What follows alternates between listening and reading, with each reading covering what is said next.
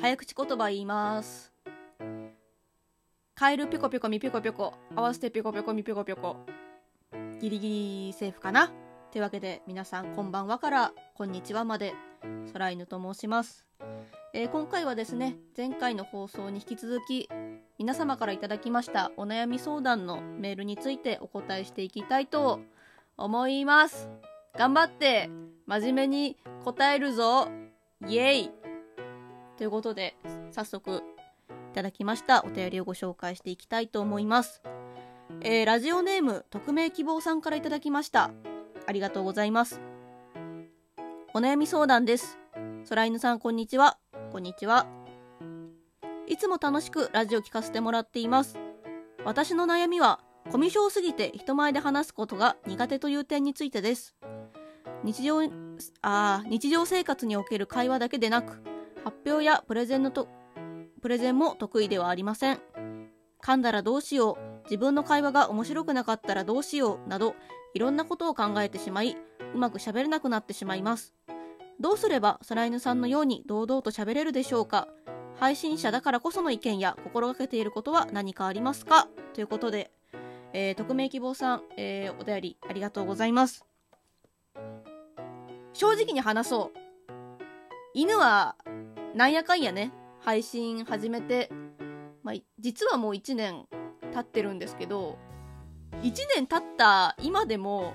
正直自分の喋りがうまいとは自分ではね思ってないんですよ。まあ、なんでかっていうと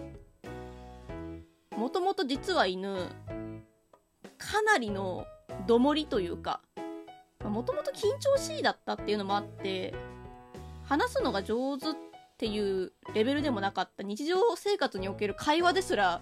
難しかったぐらいのレベルだった時期があったんですよ。正直に。いや今はねそのいやいや空犬さんそんなこと言ったって普通に喋れてるじゃないですか配信でって。言われるかもしれない。でもね犬は、まあ、自分だから知ってるけど本当に人と喋れなかった時期っていうのがガチガチにあってコンビニの店員とですら「あのお箸いりますか?」の会話ですら「ああああははい」ぐらいの「ああ」の顔なしレベルの「ああ」が出てくるレレベルだったんですよ。まあ、今もねそのごめんねあのやっぱり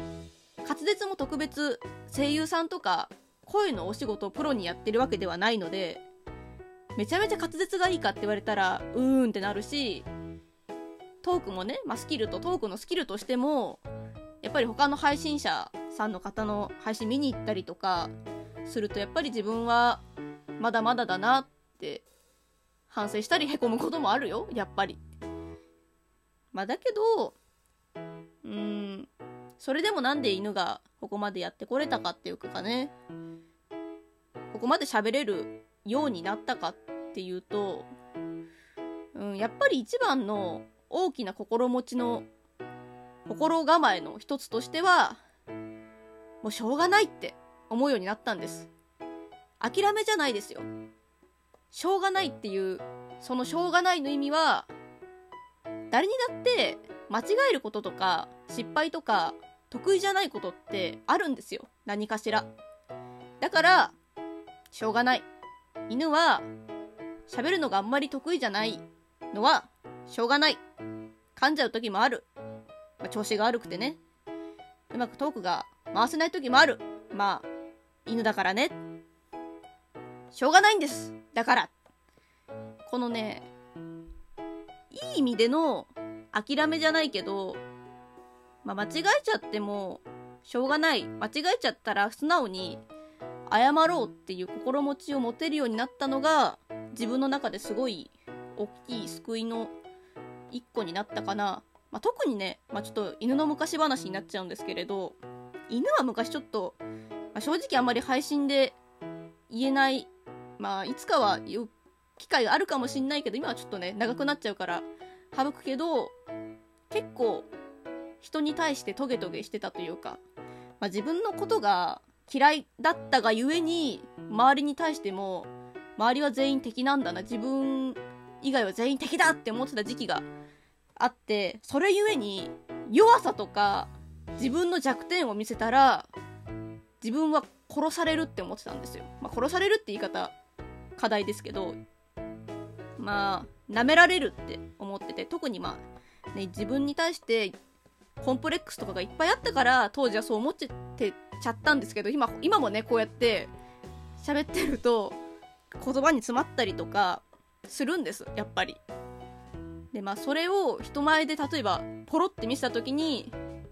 やべえこいつ喋れないやつなんだなって思われたら終わりだって思ってたから当時は余計喋らなかったんですよ人と。こう弱い部分を見せたら舐められるから。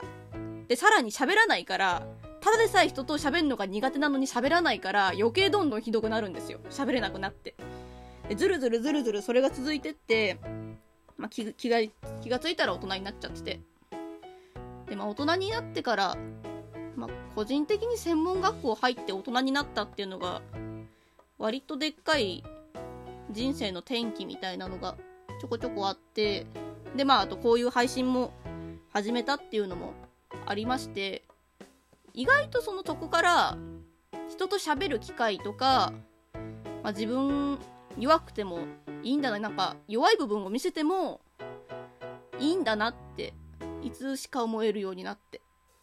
ようやくだけど二十歳になってようやくなんですけどね私の場合は。まあ言うてまだまだ21の paypay ですけど。だからまあ今でも喋る時とか配信とかね撮ってる時も緊張するし噛むしほんと何やってんだこの犬ってねいつも思ってんの。あの収録とかも何本かボツにしてんのあるの。実はあの更新してるのテイク2だったりテイク3だったりしたりライブ配信でも終わった後自分の配信聞き直してあーここ噛んでる。あのここのお便りのちょっと言い回しちょっと違う風になっちゃったな申し訳ないなとかってねすごいね一人で反省してるんですよ実は。でもまああんまりそれを気負いすぎずにまあ次直そうとか。次はもうちょっとゆっくり焦んないでお便り読もうとか思えるようになったので、あとはもう間違えちゃった時に、ごめん間違えたって言えるようになったのが、マジで些細なことだけど、成長だったんですよね、自分にとっては。なんでこう、まあ、匿名希望さんも、結構考え、お便り読んでると考えすぎちゃうというか、まあ、噛んだらどうしようとか、自分の会話が面白くなかったらどうしようとか、いろんなことを考えちゃってうまく喋れないってお便りが書いてあったんですけれど生き物は誰だっていつしかは失敗するから。完璧なやつなんていねえから。いえ犬見てみろ。あのラジオでな毎回噛んどるしあの面白いと思って言ったギャグもな意外と滑ってたりすんねん、まあ、そういうもんやねん。大丈夫。でまあ自分がいいって思えばそれはいいんだしで、自分がちょっと、あ、間違えたなって思ったらごめんなさい。間違えましたとかって言えば意外と、周りも、あ、緊張してんのかなって思ってくれたりもするし、あとは、これは犬がよくプレゼンテーションで使う技の一個なんですけど、もう最初に言っとくんです。いやー自分実はすごい緊張しいで喋るのがすごい苦手なんですなのでもしかしたらプレゼンの最中にちょっと噛んじゃったりちょっと原稿を読み飛ばしちゃったりちょっと急にわけわかんないことするかもしれないんですけれどその辺はちょっと皆様温かい目で見てくださると嬉しいですみたいなことを最初に言っとくと、まあ、意外と、まあ、ちょっとねこれに関しては通じるパターンと通じないパターンがあるからあれだけど意外と最初にもう宣言しちゃうってのは効果的だったりします。ので、まあそうだな。気負いすぎないことかな。なんだろう。失敗とか自分の弱い部分を思いすぎてどうしようどうしようってなっちゃって行動できなくなっちゃうのが一番ちょっと悲しいことかなって犬は思うので間違えてもいいし失敗してもいいんです間違えたり失敗したら間違えちゃったっていいよ。で、もし、まあ、もし、人に迷惑かけちゃったり、ちょっと申し訳ないなって思ったら、素直に謝ろう。それが大事なことです。で、その、失敗に関しても、自分で背負いすぎずに、難しいこと言ってんねこの犬は。なんだろうね。ギュって。そっか。自分もこういう弱い一面あるんやな。まあ、これもまた自分の個性やし、まあ、次、反省して成長していこうよ、いこうや。まあ、ステップアップの階段の一個になってくれよぐらいの気持ちでね、いてくれれば、いればいいんじゃないでしょうか。堂々と喋るのは、あとはもう訓練とか練習、経験あるのみみたいなところも正直ある。やっぱりね、数こなすとか、場をこなすのって、意外とその、経験値としてはめちゃめちゃ、スキルアップの道としてはめちゃめちゃ早いし、まあ、その数をこなした上で、例えばまあ自分の、あ、この人の喋り方好きだなとか、逆に、あ、この人の例え方とか好きだなみたいな人がいたら、まあ、とにかく真似することも大事かな。もし喋るのが上手くなりたいっていう観点で言えば、犬はまだまだ成長中というか、まあ、修行中というか、その辺の道の半ばなので、まだまだかもしれませんが、まあこうやって一歩ずつね、まあ、焦んないことが大事かな、一番。焦りすぎて、一気に、あの、1から100になるのはクソ難しいんで、1から2ぐらいになるステップアップをちょっとずつ目指しながら、まあ、いつしか100とか目指してたら、気がついたら200になってるってパターンもあったりしますからね。この辺は、まあ皆さん、頑張って、まあ、ほどほどにね、体壊さない程度にほどほどに頑張っていきましょう。というわけで、えー、ご参考になったでしょうか？ちょっとわかりませんが、今回の放送はこの辺で終わりたいと思います。ここまでのお相手は、若干鼻声の空犬がお送りいたしました。バイバイ